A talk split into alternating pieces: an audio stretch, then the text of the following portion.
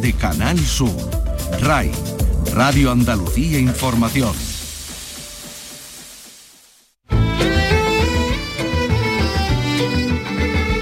En RAI, Andalucía es cultura. Con Antonio Catoni. Buenas tardes, nos ha dejado el actor sevillano Juan Diego, a quien recordamos, por ejemplo, como el señorito Iván de los Santos Inocentes pero también fue el inquisidor del rey pasmado o el gerente de la compañía del viaje a ninguna parte y tantos y tantos papeles por los que recibió. Además, reconocimiento, recibió tres Goyas. Vicky Román, buenas tardes. Hola, buenas tardes. Ganó tres, pero fue candidato nueve veces. El actor de Bormujos ha fallecido a los 79 años. El Festival de Cine de Málaga lo premió en cuatro ocasiones, además de concederle su premio de honor. Allí presentó también una de sus últimas películas, No sé decir adiós.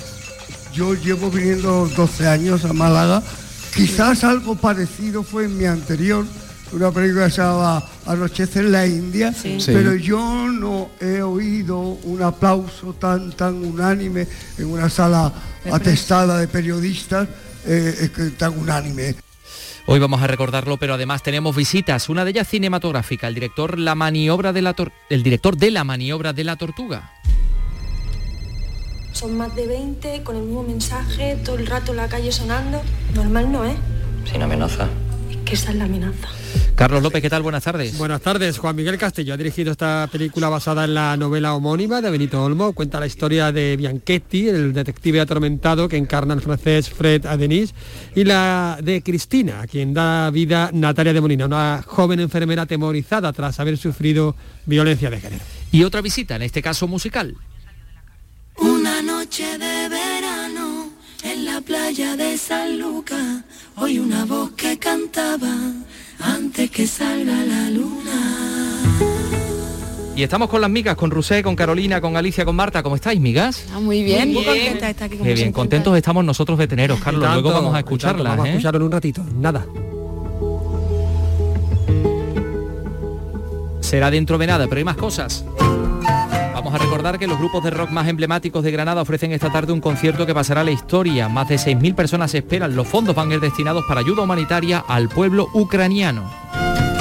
Y la Fundación Casa de Alba ha presentado los Memoriales de Colón a los Reyes Católicos. Es una obra de arte digital en 3D que será expuesta en museos de todo el mundo y que saca a la luz una carta de Colón. Comenzamos con la realización de Javier Holgado y Ángel Rodríguez. Produce Ryan Gosto. Andalucía es cultura con Antonio Catoni.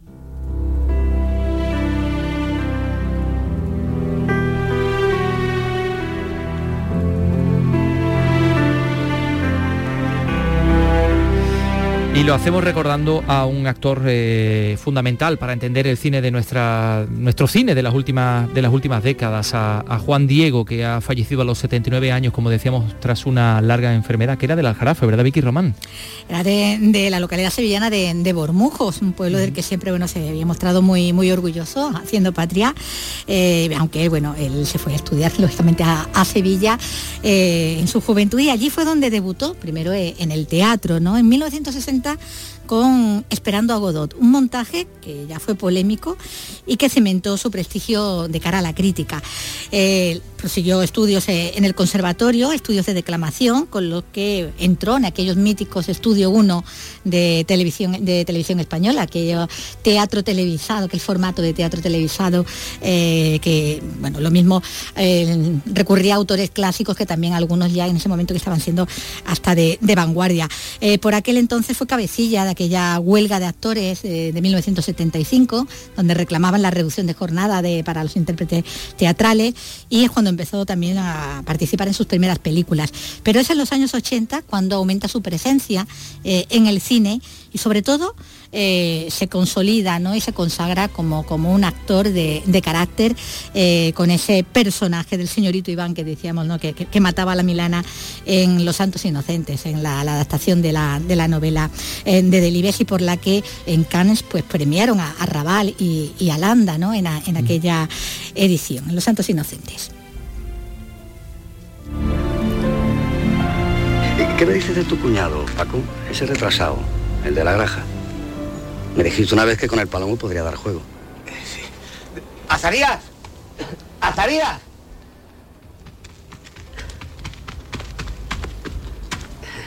El señorito Iván quiere llevarte mañana al campo con el reclamo. ¿Con Milana? Aguarda, hombre, no se trata ahora de la Milana, sino del cimbel, de los palomos ciegos. Hay que amarrarlos a la Era copa de la personaje moverles el con el de, el Juan Diego, desde luego el, el- el más antipático ¿no? que se hacía para el espectador en aquella, en aquella detestable de malvado, universo, sí, sí. absolutamente detestable, eh, y que bueno, en que no se quedaba ni de mucho menos em- empañado ¿no? por, por- por- por el- la presencia de los otros dos intérpretes, ¿no? de, de, de Raval y de Landa, ¿no? Bueno, también estaba ya Agustín González que también lo, lo bordaba, pero es verdad que ahí eh, impactó muchísimo. eh, Juan Diego. Al año siguiente llegaría El viaje a ninguna parte, eh, ya más coral, pero donde él de nuevo volvía a destacar en medio de ese repartazo ¿no? que tenía esta película que dirigía Fernando Fernán Gómez. Por cierto, que tú me quieres quitar mi empleo de gerente y no sé si sabrás que yo tengo pistola. No, Maldonado, yo... Si quieres, me cago en tu padre aquí presente. A mí no me habla usted. Yo te hablo como me sale del carnet. No te pongas así con el chico. Y tú, Carlito, no te cabres con él, ¿no ves que está borracho? Ah, vamos a ver, ignorante, ¿por qué crees que me aguantan tu papá y tu abuelito con lo mal cómico que soy? Bueno, el papá era lo José Sacristán y el abuelito Fernando Fernán Gómez, el chico gallego, el del acentito gallego, eh, Gabino Diego, ¿no? El protagonismo le llegaría con Dragón Rapid, eh, interpretando nada menos que a Francisco Franco. Eh, fue su primera candidatura al Goya como actor protagonista, como lo sería después también como protagonista por La Noche Oscura, aunque él lo ganó como actor de reparto por ese inquisidor eh, que perseguía la, la lujuria en el rey pasmado. Podemos consentir que los hombres gocen del placer carnal, pero las mujeres deben ignorarlo. Que Dios me castigue si me equivoco, pero ese fraile no cree en Dios. ¿Qué dice Padre Almeida? Bueno, El Joaquín padre de Almeida. Sí, se, grabó muy cerquita de mi pueblo, en el Viso del Marqués, en el Sí. palacio de que hoy es Museo de la Marina. Bueno, fue otra de sus interpretaciones sin duda más, más recordada. Ya la década de los 90 la centró más en el teatro, pero a su vuelta, eh, a finales ya de la misma, en 1999, volvió a ganar un Goya como actor de reparto por París Tombuctú, otra cinta coral de otro grande de nuestro cine como, como era García Berlanga, encarnando ahí a un anarquista nudista, se pasaba eh, la película sin, sin ropa.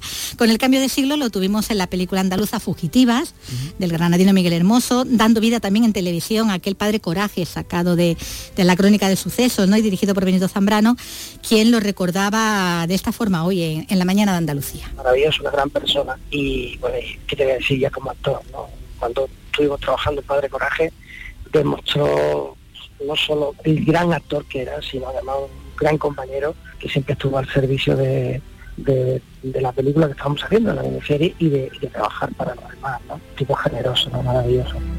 Bueno, y recreando también un hecho real, lo recordamos por aquella película de Carlos Saura, El séptimo día, como aquello, como uno de aquellos eh, hermanos que perpetraba la, la matanza de Puerto Urraco. En clave de comedia policíaca, de nuevo ya en la, en la televisión, ¿quién no lo recuerda? En aquellos hombres de Paco con los que tanta amistad además forjó y, que hoy le recuerdan, ¿no? Como es el caso de, de los andaluces Paco Tous y, y Pepón Nieto. La relación surgió con los hombres de Paco, Hugo, Paco, él y yo nos hicimos como los, tres mosqueteros y D'Artagnan. Eh, creamos una amistad, un vínculo muy muy importante y la verdad es que, que fue muy emocionante esos cinco años que estuvimos grabando los hombres de Paco. No estoy bien ahora mismo. Antes de ayer le mandé un mensaje felicitándolo por, por su Betis y yo qué sé, sabíamos que, que se iba a ir pronto, pero o que se iría, pero duele mucho. Muy bético, muy bético. Muy que bético, sí, sí, también. Bueno, ese éxito, a ese éxito televisivo le seguiría el Goya ya, esta vez por fin como, como protagonista, y además la Concha de Plata en San Sebastián por su interpretación en Vete de mí, junto a otro Juan Diego, Juan Diego Boto. Que llenas todo de Voy a ser mamá, papá. Pero entonces tu hijo es Ves tú, ¿no? fantasmas en la noche de trasnoche. También dirigió un corto, esa fue muy buena. Carpintero, cerrajero, electricista, encuestador. ¿Encuestador? Me gustaría probar a ser actor. ¿Actor de qué? Actor de actor, de cine, de teatro. ¿Como tú? De saber qué está pasando aquí. Ser actor, no maestro de actores, desde luego ha, ha sido después de aquello, todavía sería nuevamente candidato al premio de la Academia por novena vez y lo veríamos en cintas crepusculares como aquella movie Anochece en la India, donde ya se apreciaba bueno, pues su deterioro de salud, aunque él estuvo ahí hasta casi casi el final, con una última participación en el cine el año pasado, Sí. en la película de Secunde la Rosa, El Cover. Hace nada. Nuestro recuerdo para Juan Diego, el actor andaluz sevillano que, que nos ha dejado. Bueno, pues están por aquí las migas, enseguida vamos a estar con ellas, pero tenemos también cosas que contarles y recordarles que van a pasar en, en Granada esta tarde. Son las 3 y 10 minutos. Andalucía es cultura. Con Antonio Catoni. No te creas lo que dicen de mí, exageran y hacen daño. Porque los grupos de rock más emblemáticos de Granada ofrecen esta tarde ese concierto que va a atraer a, miles de aficionados de todo el país. Más de 6.000 personas van a asistir. Fondos, eh, los fondos que se, que se extraigan ¿no? del concierto, de la venta de entradas, irán destinados a la ayuda humanitaria a Ucrania. Granada, Laura Nieto, ¿cómo está la cosa?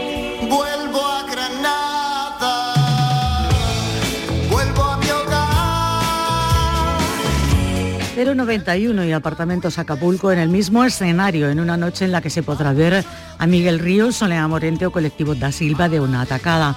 Un cartel en el que conviven Lori Meyers, Arco, Niños Mutantes o La Guardia. En total, 16 grupos que explican la historia de rock en Granada y en España. Dani Castañeda, de la organización del concierto Granada con Ucrania. Todo lo recaudado se, se destina directamente a Cruz Roja, a través de Cruz Roja Granada y España, pero al final llegarán los fondos a Cruz Roja Internacional, que es quien está en el conflicto. Y hay una fila cero por si no, puede, si no la gente no puede asistir. Un palacio de deportes para el que ya apenas hay entradas y en el que gritarán unas 6.000 personas. Yo creo que podemos rondar perfectamente los 70, 75 mil euros, que es una cantidad importantísima. Una iniciativa que parte del ayuntamiento, pero en la que están implicadas todas las instituciones y más de 30 empresas privadas. Y es que en Granada y en cualquier lugar, el rock suena más alto que las bombas.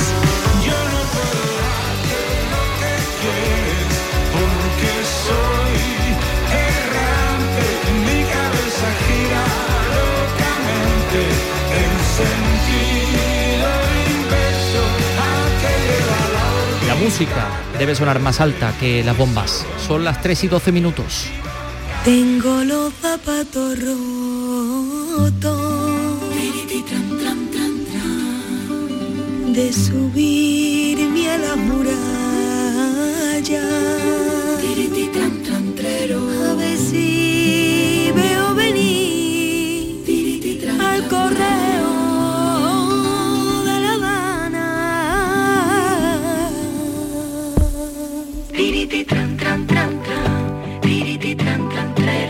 Hoy tenemos con nosotros a las migas que nos presentan su último disco titulado Libres. Carlos. Las migas han confeccionado un trabajo sin ataduras ni cortapisas que acaban de presentarlo en Barcelona y el viernes lo harán en nuestra tierra, en Úbeda, dentro del Festival Flamencos y Mestizos. Ellas son Carolina Fernández, La Chispa, voz, la violinista Ruser Loscos, no sé si lo he pronunciado Perfecto. bien, la guitarrista Alicia Grillo y la también guitarrista, compositora, alma mater y jefa de todo esto, Marta Robles. Buenos días. Bienvenidas. ¿Cómo estáis?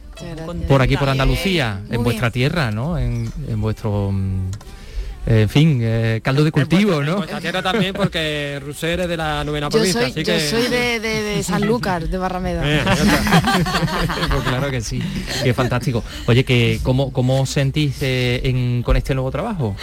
Supongo que libres, evidentemente, como lo Libres, evidentemente, y súper, súper emocionadas, porque hace nada que está en la calle, lo hemos tenido guardado mucho tiempo, hemos estado esperando mm, muchas cosas para, que, para poder sacarlo como lo hemos sacado.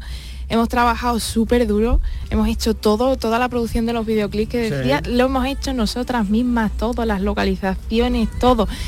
Y, y ahora que por fin ya está en la calle, ya tenemos los primeros feedback, ayer presentamos en Luz de Gas en Barcelona, estamos tan contentas que, que yo quiero saborear cada momento, no quiero que, que- que se me pase nada. Muy felices. Qué bien, bueno, está, eh, han escuchado ustedes a Alicia, además cordobesa. Cordobesa, de los pies a la cabeza. Cordobesa, por supuesto. Marta, que la tengo aquí al lado, me las he apuntado así como en el, como en el sentido de las agujas del reloj Del- de para localizar a Rosea, a la Chispa, a Carolina y, y- y a todas ellas que han venido además con vuestros instrumentos. Aquí tengo la, claro la sí. baqueta de Rosé. Eh, arco, del, del violín, eh, la guitarra, oye, que me gusta ver a una mujer tocando la guitarra. Habéis Pues- estado aquí ensayando un poco, porque hay tan pocas mujeres que tocan la guitarra todavía. ¿Por qué? Pues no sé. Yo creo que porque hemos tenido pocos referentes, ¿no? Porque es verdad, por ejemplo, en nuestra generación sí que había niñas que estudiaban guitarra, sí que hemos crecido con, con una normalidad, pues tienes compañeras niñas, tienes compañeros niños, bien, pero ya cuando vas creciendo te vas dando cuenta de que se van quedando en el camino y es muy difícil dedicarse profesionalmente a esto, porque estás mucho tiempo fuera, viajas mucho y eso pues tradicionalmente pues no era tan fácil, bueno ahora tampoco sigue siendo fácil, pero quizá eso es lo difícil de esta profesión y yo creo que antes pues te dedicabas a, a estar en casa, a tener niños y tu carrera se quedaba un poco relegada normalmente. Marta, este de hecho es el quinto disco de, de Las Migas, de, Eso de es. aquel Reina del Matute en, en 2010. ¿Cómo ha evolucionado este proyecto? ha evolucionado mucho, porque son muchos años que han pasado. Y yo creo que hemos ido encontrando un equilibrio muy bonito entre lo que cada una puede aportar, ¿no? Porque cuando estás en un grupo no todo el mundo tiene que saber hacerlo todo. Entonces, en mi caso, por ejemplo, pues yo compongo las canciones, yo quizá lidero un poco la banda eh, a nivel musical y, y siempre voy mirando hacia adelante, ¿no? Es como yo mm, siempre digo, estoy pensando ya en lo siguiente, ya esto no es lo mío. Alicia, por ejemplo, es la que piensa en el día a día, eh, que también es un trabajo súper importante a nivel más producción. Eh, Carolina tiene esa voz que para, que para mí es fundamental en, este, en esta banda ahora mismo. El violín de Rousset la- las personalidades de ella, es decir, que el equilibrio es natural, no pretendemos mm, ser una mm, hacer reuniones de todas, todo, porque eso, eso es lo que es difícil en los grupos, yo creo que, y por eso los grupos se acaban, ¿no? Entonces ha sido una evolución en ese sentido y luego musicalmente pues hemos madurado, yo he madurado mucho, antes hacía unas canciones muy enrevesadas y muy canciones como para músicos, ¿no? Y a día de hoy pienso más en, en canciones, canciones, más cercanas al pop a lo mejor, eh, que le gusten a todo el mundo, que, porque eso nos facilita también mucho el trabajo después, ¿no? Y tener conciertos y, y, y en este disco, por ejemplo, las canciones creo que tienen un punto bastante más comercial, pero a mí me siguen encantando. Entonces mantenemos la, la esencia de, de intentar hacer música buena, pero un poco más eh, sencilla, quizás. Ah, pues no tenemos que claro, mencionar también a, a Oriol Riar, Claro. tu pareja, que es Sí. productor y eh, autor de una de las canciones. Eso es. ¿eh? Y, y tenemos que hablar de, de una música que se parece a vosotras, ¿no? ¿En qué se parece, por ejemplo, Rosé, la música de Libres que podemos encontrar a tu forma de entender la vida? Uy, yo muchísimo. Anda Este que lo que te he largado. Total, total, no, me has largado una buena, buena, Pero me gusta porque en realidad este disco cuando lo grabamos pensé, esto fue al final de la grabación, ¿vale? No para nada al principio, al final de la grabación cuando ya estaba todo grabado digo, ostras, pero este disco es total, o sea, me siento muy identificada en él, en él, ¿sabes? Porque es un disco que está repleto de estilos de música muy variados, muy distintos entre ellos parten del flamenco que, que aporta la voz de la chispa y que la, la- la- la esencia de las migas tiene, ¿no? Pero, pero se va a, a muchos lugares distintos del mundo y yo me siento muy a gusto con eso, porque me encanta tocar country, me encanta tocar blues, eh, jazz, eh, mm, música urbana, o sea, me encanta todo. toda- Ah, aquí está la mezcla, aquí presenta en calipso, Andalucía. hay de todo, hay de todo. Hay de todo. Claro. Entonces, la pregunta es, ¿es vuestro disco más, por un lado más personal y por otro lado más arriesgado? Sin duda. Absolutamente. El mío el más todo, porque el primero. Ahora te has Junto puesto, ella. te has puesto el, nivel altito, a ver cómo va a ser el siguiente, Claro. Oye, y eso como lo mm, un poco gestionado tú, ¿no? Hay que miguizarse o algo, no me lo acabo de inventar, no sé si. Total. Porque Total. claro, eh, como- gran palabra. Ella venía a mí quizá ya, ya veías ¿eh? miguizar. que con ilusión y con ganas mm, se hace todo. Y con mucho cariño. Claro. Mira, para, para lo que dices de miguiza- miguizarse, yo creo que el secreto, mm, cuando llega alguien, alguna, una nueva componente, es que nosotras somos súper trabajadoras. Es decir, por mucho arte que tenga alguien y talento, si tú no quieres entrar en ese trabajo constante y que no se acaba nunca, no puedes. Entonces Carolina, no sé qué pensaría ella al principio, pero en cuanto que entró se dio cuenta de que eso era así y que había que ponerse las pilas en ese sentido porque ese es nuestro secreto. No, no somos grandes mm, virtuosas, quizá no, es solamente ir pensando pues, detalle por detalle y nos funciona muy bien esto. Os funciona también que ya lleváis cinco discos y además en este con colaboraciones de, de lujo, Mm. con María Peláez, con Tomatito y con Estrella. Un regalazo. Qué regalos, ¿no? Qué regalos, Se dice ¿no? rápido, ¿no? Como- Qué, rega- qué regalo. En Alba, por ejemplo, la canción que, en la que participa Estrella, que tiene letra de Federico, ¿no? Sí, Federico siempre está bastante presente en casi todos nuestros discos, creo. Y, y esta vez, como he tenido mucho más tiempo, porque bueno, con toda la pandemia y eso, pues he leído mucho, he- bueno, he- tenía, tenía tiempo para dedicarle a esto, ¿no? Y, y quería otra vez reconectar con esa parte de las migas de poesía, ¿no? Y, y encontré unos poemas de Lorca que eran de su época así más, más juvenil, un toque así inocente y uno de ellos era Alba, que es un poema precioso, una historia de, de desamor, yo creo, mm, pero no sé, muy paisajístico. Y entonces siempre cuando lo estaba componiendo ya me imaginaba la voz de estrella. Es como si mm, pensaba, esta, es como si se la tuviera que dar a ella la canción y no fuera para las migas, ¿no? Entonces pues me busqué la vida, no sé si le escribía a su hermana Soleá algo, como para acercarme, porque no sabía cómo, cómo contactar con ella y ya les entonces les hicimos una grabación de la canción, se la mandamos en vídeo y nos escribió unos mensajes súper bonitos y, y nos grabó la canción, fue, fue muy chulo ese la momento. verdad que es una preciosidad de canción. Vamos a escuchar un poquito. La luz de la aurora lleva semillero de nostalgia y la tristeza sin ojos de la médula del alma. ¿Quieres si tienes tus ojos muertos a la luz clara y no ha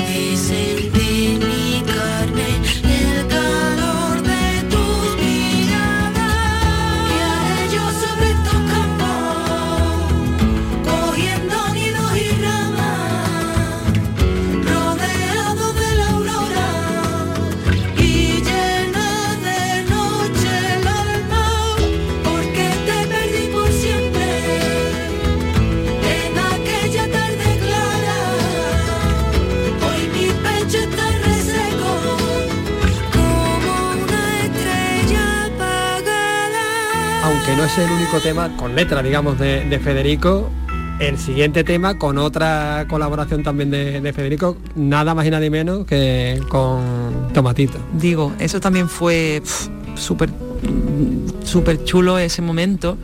mm, Porque además nos lo encontramos a él como hace un par de años en un festival. Yo conozco a Tomatito hace muchos años y, y nos reencontramos, ¿no? Hace dos o tres años. Y nos dijo, llamarme, no sé qué, llamarme para hacer algo, ¿no? Y ahí me quedé yo con eso. Pero tú sabes que muchas veces dice, vamos a hacer algo, y luego no. Y entonces cuando hice esta canción, que la hice en tono de rondeña, que es, Sí. un- que es una afinación que él, él también utiliza mucho, pensé, ahora es el momento. Y le dije, como me digas que no, después de haberme dicho eso, y entonces dije, que sí, que no sé qué, entonces le mandamos la canción y no solamente nos hizo una guitarra súper chula que está en todo el tema, sino que nos, nos ha regalado una intro maravillosa, que eso no, te- no lo hace cualquiera, porque es una composición suya, digamos, de intro de nuestra canción.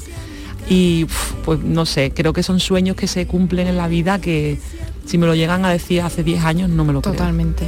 Eso describe un poco el, el nivel de, de complicidad ¿no? que se ha creado también en, este disco, incluso con, la- con las personas que han colaborado, también con María Peláez, ¿no? Con María Peláez yo creo que es la que siempre hemos tenido más cerca, a ella la conocemos hace un montón de tiempo, era como una admiración mutua. Ella venía a vernos, nosotras íbamos a verla a ella, ella vino hace poco a Madrid a colaborar y ahora con este disco es que todo estaba así como pensado cuando teníamos la cantadora que era súper alejado de lo que nosotras habíamos hecho nunca. O sea, eso era ahí un riesgo muy grande. Y, y teníamos ya la- la- el principio de la letra que decía, no soy la otra ni esa, soy la prota en mi novela. Y decíamos, ¿quién puede decir esto? ¿Quién puede ser? Y obviamente era María, es que es ella. Evidentemente. Y con su arte ese que tiene, despamparante, nos regaló las líneas, las otras, el recitado que hace ella en medio de la canción, que cada vez que lo escuchamos se nos ponen los pelos de punta, porque esos son, mm, eso ya es una joya que queda ahí ya para siempre el arte de ella con el placer también que tuvimos de grabar el videoclip con nosotras. Es que todo es un regalo, cada canción, cada tema tiene un mundo detrás que, que es un, eso es un lujo poder hacer cada una de las cosas que hemos hecho. Vamos a escuchar un poquito No soy la otra, ni esa. Soy la prota en mi novela, yo ya no pongo la mesa. Soy la madre y soy la abuela, no soy más quien tú quisieras. Que la costumbre desgasta y no soy de las primeras que se planta. Y dice basta, dice basta. Y es que mi canto no busca la redención, ni ser sumiso, ni quiere que el corazón pida permiso. Le sobra una explicación. También tenéis un toque country, por lo que se os habéis vuelto country en este disco. Sí, bueno, como decía antes, ¿no? Que es un disco como muy donde se mezclan, se entremezclan en- con el flamenco, partiendo de ahí, pero con muchos estilos de música distintos. Y en este caso, en nuestro querer de una morena, el garrotín country, pues es un buen ejemplo de ello. Además anoche la estrenamos en Barcelona y la gente le dio un subidón que yo no me lo esperaba, me lo esperaba en Antonia, en otras canciones, pero de pronto ahí empezó eso y hubo un como "Uh", y empezaba la gente que no sabía si bailar, si hacer palmas y, y ya dije, va, este tema ha molado mucho, sí. Es que es muy vibrante, ¿no?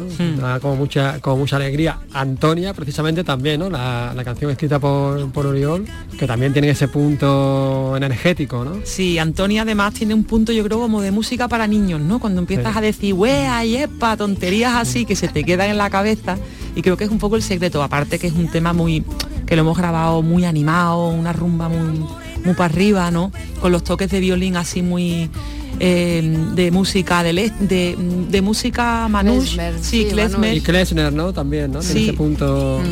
Sí, entre, sí. ¿Y te ha, Gypsy. te ha- te ha sido fácil, difícil in- incluir este, Eh, este rollo del este Klesner en, en algo que bueno había, que entre, había entre tocado ya algunas entre... cosas de este tipo, de este estilo y después pues, mm, no, no, no fue difícil de tocarlo, pero sí que de buscarle el hueco y las frases que sean las perfectas y que sí, esto con Uriol lo hicimos. Carolina, el flamenco le cabe todo, ¿no? El flamenco va bien con todo, ¿no? El flamenco, por bulería puedes cantar lo que tú quieras. Eso es así. Estábamos hablando de poetas, no es el único poeta, Federico, que aparece en el disco. Dani Flaco firma los versos de Arena del Sur y Antonio Machado, nada más y nada menos, cierra el disco con Playa de San Lucas. Sí, la verdad es que yo soy bastante mala para escribir letras, entonces eh, me gusta más, bueno, me gusta más, ¿no? Me sale mejor escribir las músicas. Entonces, a no ser que tenga algo así que se me ha ocurrido y tal, mm, siempre cuento con, con gente que y le digo, quiero una letra con esta idea, ¿no? Por ejemplo, la letra de la cantaora que me la escribió Juan Rubio, el Manning, que es el percusionista del Canca, eh, yo le dije, quiero una canción que, o sea, como que le, le daba la idea y entonces él me la da hecha y ya, y yo iba flipo, ¿no? Porque digo, no sé cómo me ha pillado tanto lo que yo tenía en la cabeza. Mm, y también a veces, pues eso, escojo poemas y este de Machado me pareció una maravilla para cancionarlo porque es muy simple, muy repetitivo y eso para una canción es, es muy bonito, ¿no? Y encima tiene esta cosa, en el disco hay muchas canciones con referencias al mar, tenemos unas alegrías que se llaman El Mar, que son todo letras marítimas, esta playa de San Lucas, Mi Surfero, que también, También, son sí. unas bulerías muy de, marítimas. Una, Eh, unas bulerías calipso. Calipso, que además anoche también las estrenamos con unas con una- un grupo de Barcelona que se llama The Seis Sisters, que Ajá. son la bomba. Y, y fue mm, lo que decía Carolina, la por bulería se puede cantar cualquier cosa y en cualquier estilo, ¿no?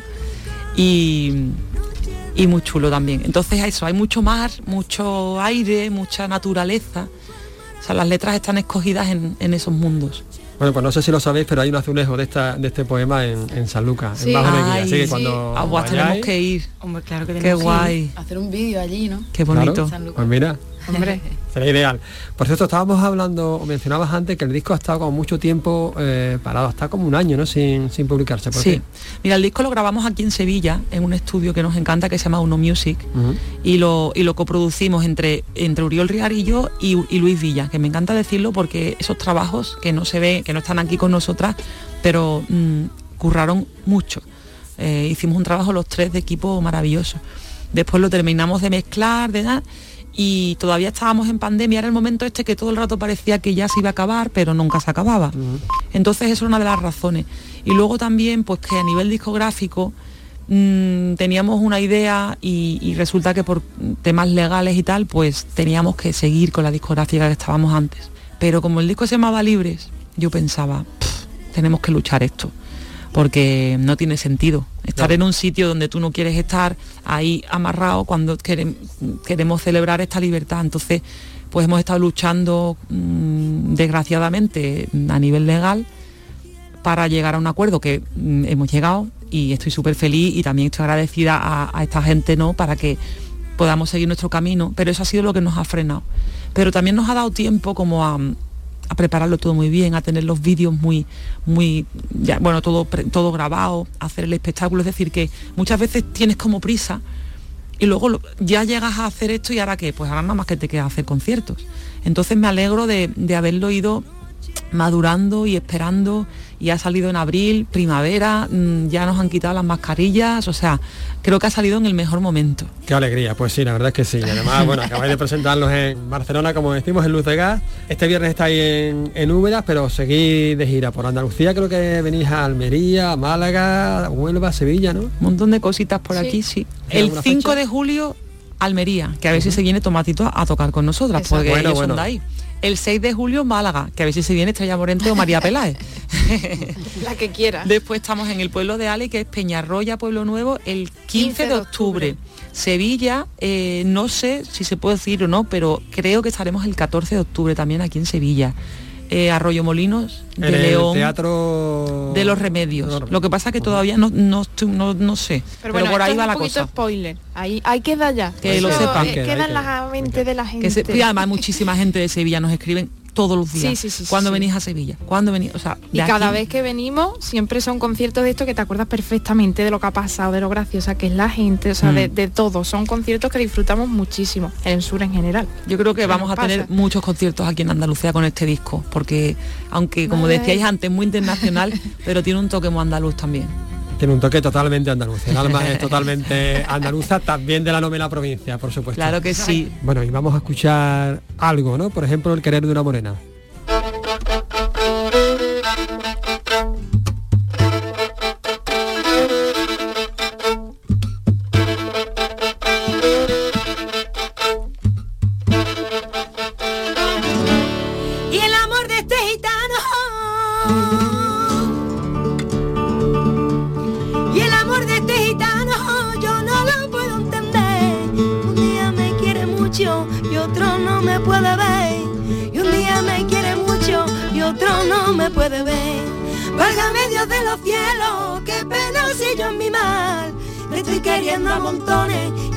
No me quieres nada te estoy queriendo a montones y tú no me quieres nada. ¿Quién se muere sin probar el querer de una morena? Se va de este mundo al otro sin saber lo que es canela. ¿Quién se muere sin probar el querer de una morena? Se va de este mundo al otro sin saber lo que es canela. Se va de este mundo al otro sin saber lo que es canela. Se va de este mundo al otro sin saber lo que es canela.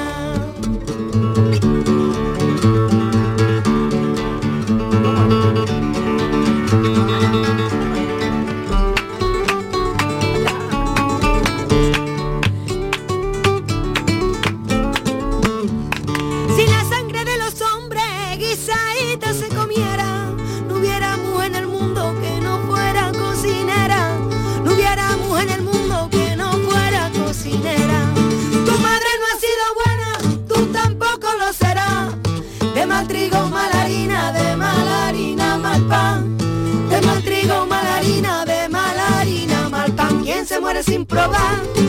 El querer de una morena se va de este mundo al otro sin saber lo que es canela. Quien se muere sin probar. El querer de una morena se va de este mundo al otro sin saber lo que es canela. Se va de este mundo al otro sin saber lo que canela. Se va de este mundo al otro sin saber lo que canela.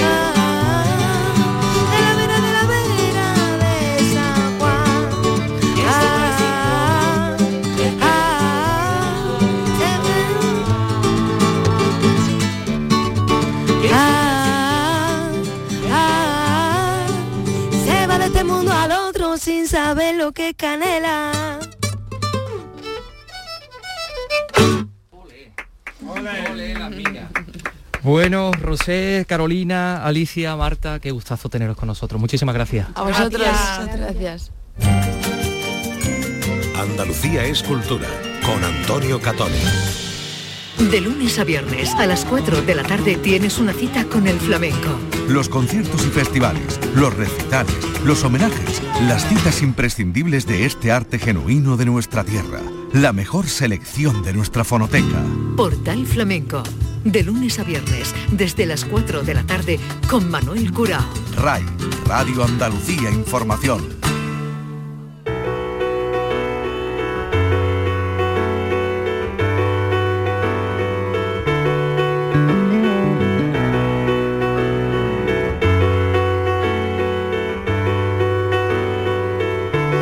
El 13 de mayo se estrena en cines La maniobra de la tortuga. Son más de 20 con el mismo mensaje, todo el rato en la calle sonando. Normal no es. Sin amenaza. Es que esa es la amenaza. Ya sé que está lejos de La casa. película y de Juan Miguel del Castillo, basada en la novela eh, homónima del gaditano Benito Olmo, este largometraje de suspense, de acción, rodado en Cádiz, Jerez de la Frontera, Sevilla y San Fernando, eh, con guion del propio director, de Juan Miguel del Castillo, director de Techo y Comida, y de José Rodríguez, Vicky. Con dos historias paralelas, la del detective Bianchetti, un tipo grandote y feo, mal encarado, atormentado por su pasado, al que mandan a Cádiz a los archivos de los sótanos de la comisaría. Ese es el papel que interpreta el actor francés Freta Denis y también está la historia de Cristina, a quien da vida Natalia de Molina, una joven enfermera atemorizada después de haber sufrido violencia de género. Bueno, y tenemos aquí al director, a Juan Miguel del Castillo. Juan Miguel, ¿qué tal? Muy buena, bienvenido. Hola, ¿qué tal? Y, a su protagonista, Freda Denis, que estaba bueno, haciendo así feo un poco... eso era lo Eh, del personaje, claro, no, no, no nos referíamos a ti, bienvenido. No, no, no, Hombre, pero yo claro. encantado de hacer un, un personaje feo también. ¿no? Es lo, lo que quiere comentar el apellido, ¿no? Que- Sí, la verdad ¿A- que... a Denis? Sí, no, cambié de apellido, es verdad que antes era Denis porque es eh, el, el apellido paterno y después de la película justamente, pues eh, pensando en, en todo mm, el tema de las mujeres y tal, eh, he, decidido cambiar de nombre y coger el- mi apellido materno. Ajá. Entonces es Tatien, Ah, Tatien. Tatien. eh, T-A-T-I-N, se llama, en francés se, se pronuncia Tatien, de hecho, pero aquí en español lo vamos a hacer fácil y Tatien. Vamos a decir Tatien. Tatien. Y O sea que esta- nada, esta, el- película ha sido como un parto, un renacimiento para ti. A ver, pues sí. Tiene una nueva Sí, y todo. Sí, sí. en- yo creo que, no sé, en- por amor a mi madre, por supuesto, eh, no es que se lo debía y esas cosas, pero era una manera de decirle que pues que la quiero. Eh, de hecho, cuando se lo he dicho, pues eh, estaba súper emocionada. Y, y claro, no- de hecho ni sé por qué no se me ha ocurrido antes. Es verdad que tenemos cosas que, que existen en la sociedad por, que hacemos por tradición, por costumbre, pues de poner el nombre del padre a los niños eh, que nacen y cuando yo creo que debería ser el nombre de la madre, ¿no? Hombre, Que- que luego, es ella de que- nuestra que- madre que- somos seguros. que Eso nos- es que nos- una, una que nos- seguridad absoluta. vale. Y además suena muy bien. Fred Fred Tatien. Tatien suena muy bien. Ah, pues me alegro. Como nombre bien. artístico. sí. Bueno, eh, ¿cómo, cómo os, atrapa, eh, os atrapa Juan Miguel? ¿Cómo os atrapa esta historia de, de Benito Olmo? Pues bueno, leyendo una reseña en la prensa la descubrí, pero me atrajo mucho el telón de fondo, el tema que trata la violencia machista y todo eso, bueno, a través de un, thriller policíaco, película de, de género, ¿no? Y también la ciudad de Cádiz, donde transcurren los acontecimientos, una ciudad súper cinematográfica, que se le puede sacar jugo. Y yo como buen gaditano, pues nada, la tierra me corre por las venas, digo, bueno, pues esto hay que hacerlo y, y, bueno, esos han sido los ingredientes que, que me llamaron la atención. transcurre en Cádiz, bueno, y en el puerto, en Puerto Real, en el puerto Santa María, que está un poco presente en la novela negra, pero que eh, a la vista está que funcionan bastante bien, ¿no? Eh, este tipo de, de relatos, porque estamos hablando de una ciudad portuaria, eh, con todo lo que tiene, ¿no? Alrededor que parece mentira que no se le ocurriera, ¿no? Antes. Bueno, yo tuve la suerte de que Benito la escribió y que yo la leí, la descubrí y que me he encontrado los productores, Aralan Film, ¿no? productora aquí de Sevilla y a Contracorriente, que apostaron por mí, ¿no? Para hacer mi segunda película. Y ahí está Bianchetti y, y, y cómo mm, eh, pues piensas en, en- en Fred, ¿no? En Fred Tatien. Pues Fred, bueno, es que en la novela ya eh, el personaje tiene unas características y cuando hicimos en la selección en el casting, pues dimos con él, ¿no? Pero yo buscaba un personaje, aparte de la fuerza bruta, un, un tipo que pueda dar miedo nada más verlo. Aparte Fred Tatien pues tiene una sensibilidad, que es un hombre que es capaz de romper ante la cámara y llorar. Yo quería hacer un policía distinto. Quería un- hacer una película de género donde vemos llorar a- al protagonista, ¿no?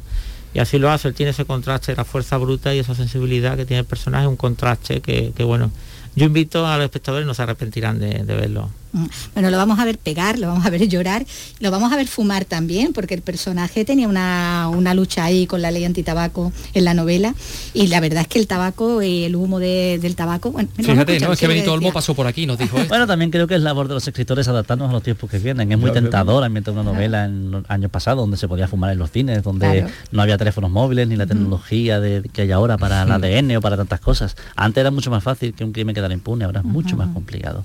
Por eso creo que, bueno, hay que adaptarse a los nuevos tiempos. Si hay una ley antitabaco, pues habrá que cumplirla, a por mucho que le cueste a Bianchetti. Pero mira que decía antes que lo de el fumar, el humo, todo eso es tan, tan ligado al noir, y además fotografía también, normalmente, ¿no? Claro, claro, claro. Sí, de- efectos de luces también. De hecho, de- yo de- como para eh, entrar en el personaje decidí eh, dejar de fumar 15 días antes de, de empezar el rodaje. Muy mala idea. Para el no, no, pero luego antes de empezar pensé, bueno, lo dejaré después. Así que volví a fumar, que tenía que fumar a cada, cada secuencia casi. Y, y Ah, la- y ya lo pensaba dejaron. que lo habías hecho para cogerlo con más No, no, porque había, es- ansia. no, no, había escenas de, de acción, con lo cual quería estar en forma y tal, y decir, bueno, voy a dejar de fumar y fumaré solo cuando hay que hacer secuencia y ya está. Pero no. No pudo, no pudo. Y hay otra cosa, Juan Miguel, que eh, bueno, antes estábamos hablando a- fuera de micro del, del acento. Eh, Hemos escuchado a, a- a Natalia de Molina con, acento- con su acento de Jaén, que tiene un acento ahí, ahí fuerte. Y, y en Fred te venía también muy bien ese ligero acento francés que, de- que denotamos, ¿no? Que, que- que vemos. Pues sí, el inspector Bianchetti, su trascendencia, bueno, de donde él viene, descendencia, mejor dicho, pues de Italia y francesa. Y bueno, son pequeñas capas que hemos añadido, pero sí que le da un misterio y una característica especial a- al personaje y bueno, y, y me atrajo, ¿no? De todos modos nos enamoramos más de, de Fred, ¿no? Eh, si no hubiera tenido ese acento, pues hubiera estado la peli igual porque bueno, su trabajo era, era lo más importante. Esto es una pequeña, bueno, característica que yo creo que le viene muy bien. Y que no da tanto personaje. miedo, ¿no? Que es grande, pero que no da, No, no, da no, miedo, tiene ni cara de bueno. menos. Bueno, tenéis que ver la peli y ya, y ya después a ver qué pensáis. Oye, con el abrigo negro y el uppercade también, ¿no? Eso forma Bueno, el parte de sí, es protagonista, está ahí. El Opel Cade tiene un protagonista más, ¿no? igual que, que Cádiz. ¿Y cómo te acercas? ¿Cómo te, te has acercado a, a tu personaje, Fred?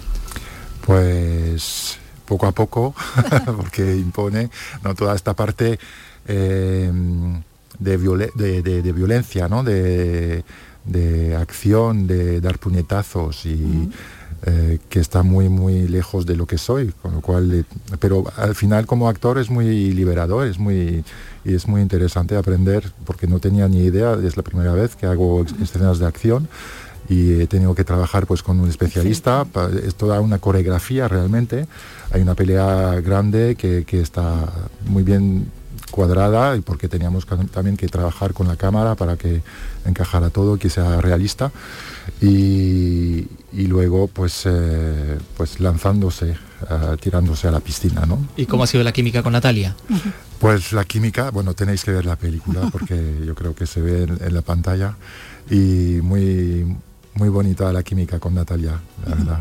Bueno, aquí la, la violencia contra las mujeres se puede decir que es el, el tema ¿no? de, de- de la trama, por lo menos de la, de la novela, tanto por lo que se refiere al personaje al que da vida a Natalia, ¿no? de, de- Cristina, como al hecho de, bueno, de que agresiones a jóvenes es lo que se está investigando ¿no? en la, en- Sí, que eh, el- es el tema de fondo de la película, pero tanto en el caso del inspector Bianchetti, que investiga un caso de un asesinato de una chica, como el pasado de Cristina, ¿no? que, que- de que la sufre violencia la violencia machista de su expareja, pues bueno, es el tema principal de, de la película. Y además que los dos han sufrido episodios en sus vidas, Ujú. en una etapa anterior, pero se cruzan en Cádiz, ¿no? en una etapa más luminosa o que, que- que la vida le da una nueva oportunidad.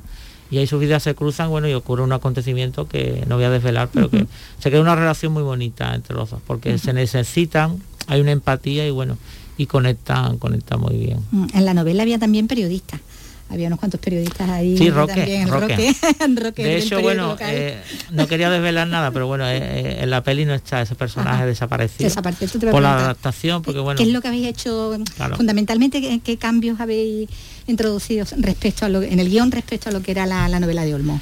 Pues bueno, hay algunas tramas que han desaparecido, algunos personajes, porque es otro lenguaje es distinto, la literatura, eh, la palabra es la protagonista y, y bueno, en el cine mm, es mejor bueno que, que la palabra no tenga tanta presencia. Yo he jugado más con los silencios, con el realismo y jugar más con los personajes, la luz, es otro lenguaje distinto. Y entonces, claro, lógicamente hay cambios, ¿no? Lo que sí está claro que siempre hemos respetado la esencia de la novela y decir que Benito Olmo, bueno, él está encantado Sí. con la película y entonces, bueno, eso nos tranquiliza. Bueno, él aportaba también humor.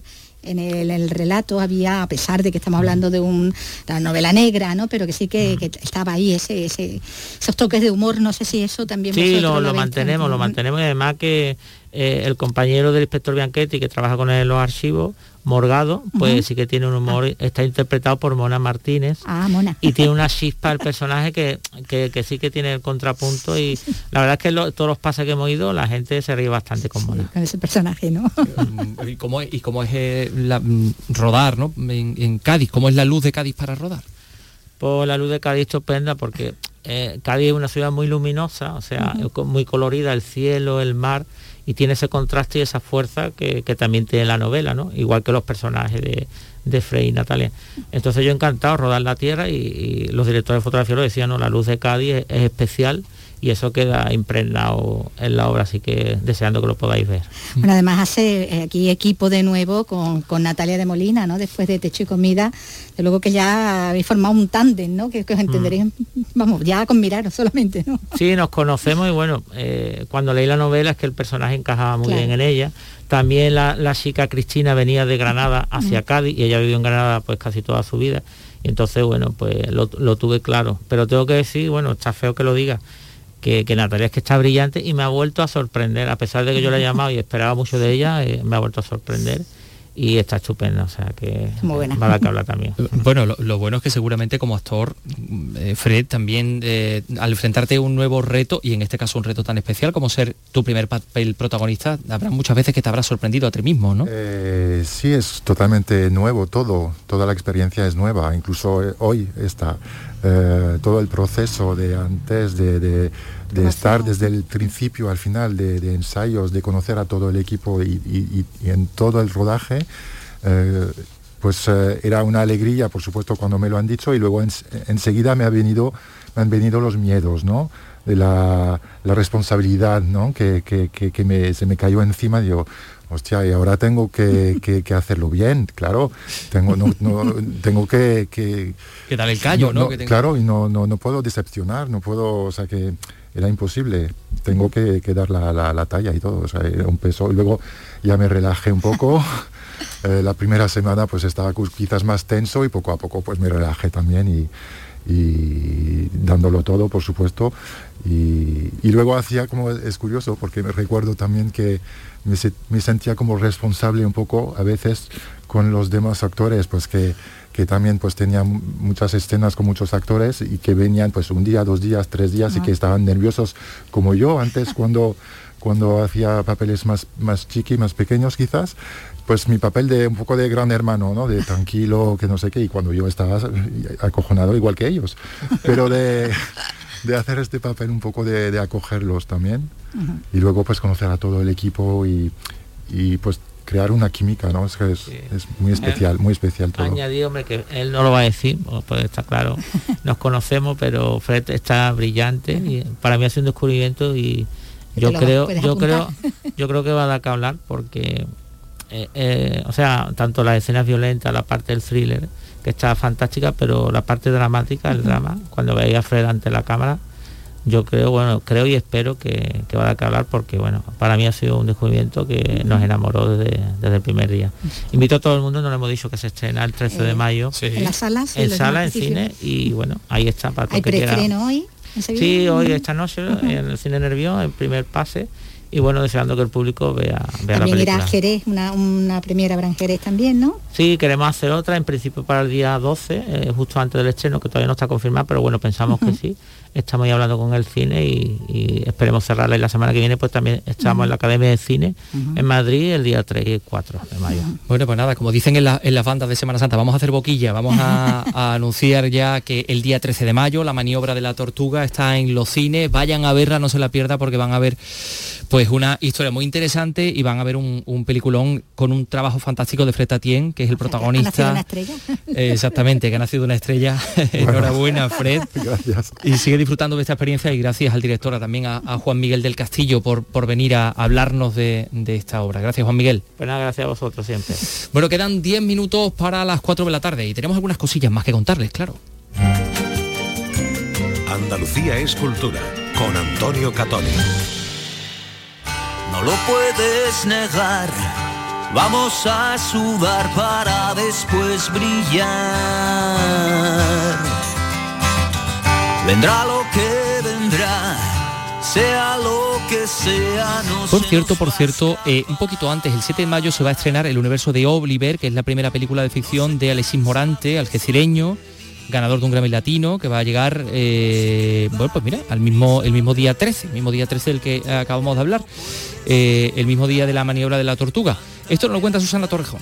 Enrique Bumburi y Alexis Morante llevan más de una década trabajando estrechamente tanto en videoclips como documentales y ahora han aumentado esta colaboración con la participación del cantante en la banda sonora del primer largometraje de ficción del algecireño, El universo de Oliver. Se titula Esperando una señal y suena así. No lo puedes negar. Vamos a sudar para después brillar. Vendrá lo que María León, Pedro Casablanc y Salva Reina encabezan el reparto del universo de Oliver que habla de la magia y la aventura de hacernos mayores. Llegará a salas comerciales el próximo 13 de mayo, pero antes, el día 7, el Teatro Florida de Algeciras, tierra natal del director, acogerá su estreno. Tanta realidad tendrás que crearte un mundo hacia lo desconocido.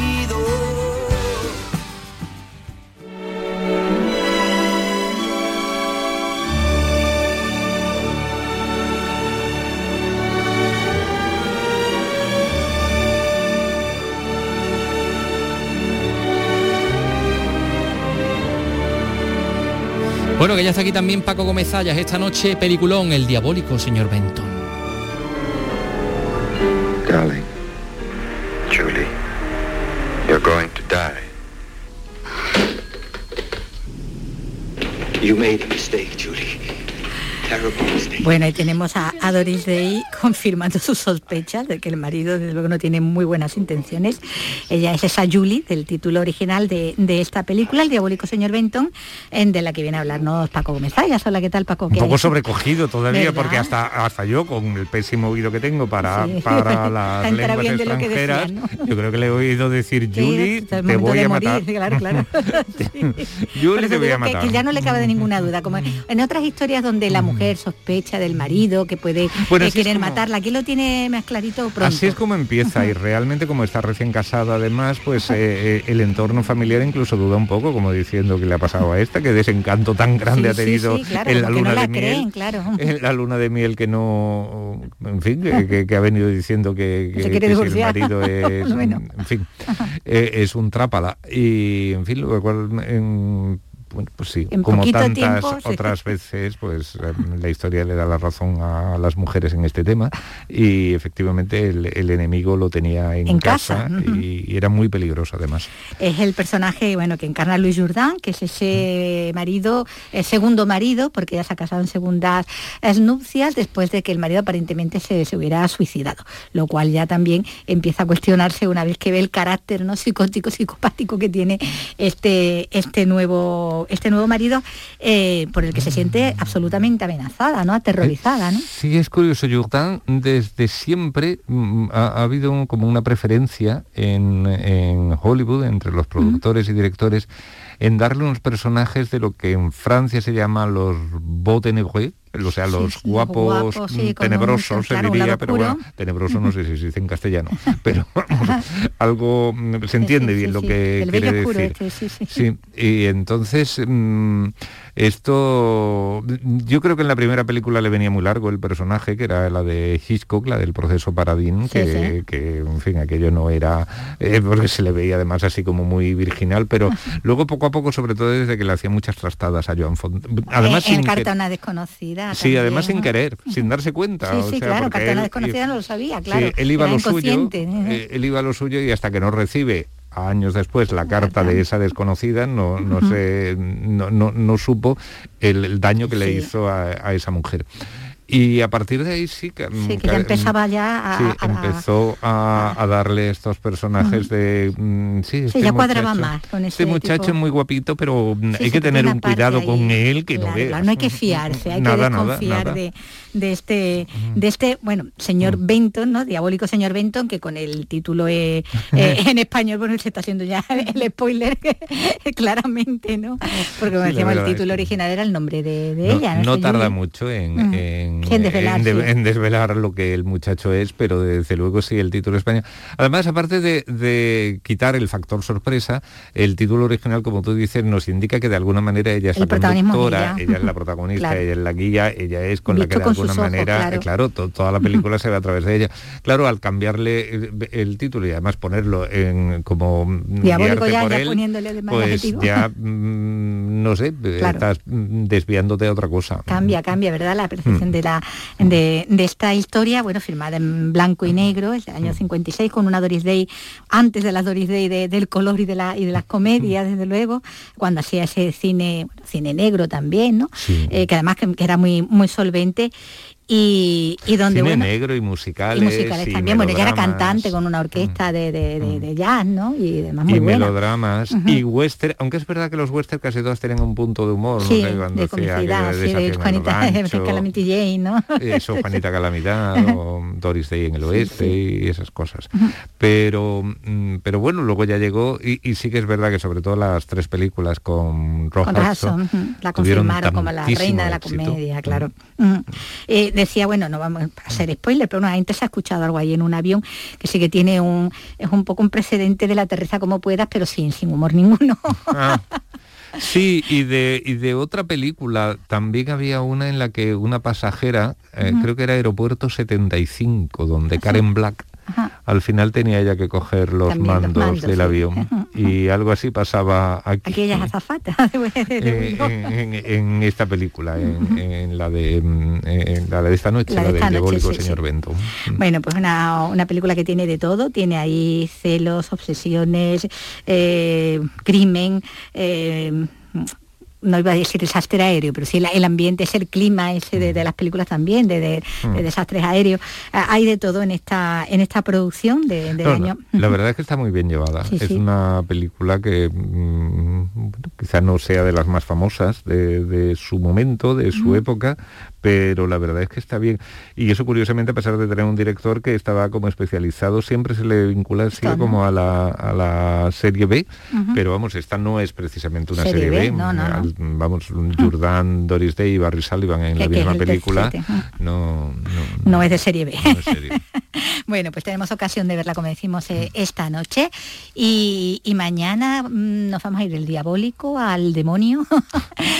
Estamos ahí como muy luciferinos, ¿no? semana, ¿eh? Qué vaya semana, semana. vaya semana, vaya semana.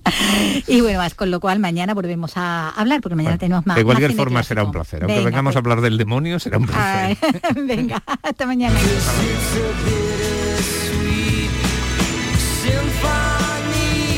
Hasta mañana, Paco. Te vamos a dedicar esta sinfonía agridulce, agridulce de la banda de Verf, que tal día como hoy, hace 23 años, anunciaba su separación. Eh, Bitter Sweet Symphony. Mañana regresamos a las 3 de la tarde. Miguel Román, hasta Hasta mañana. mañana. Y les dejamos con las noticias. Adiós, chao.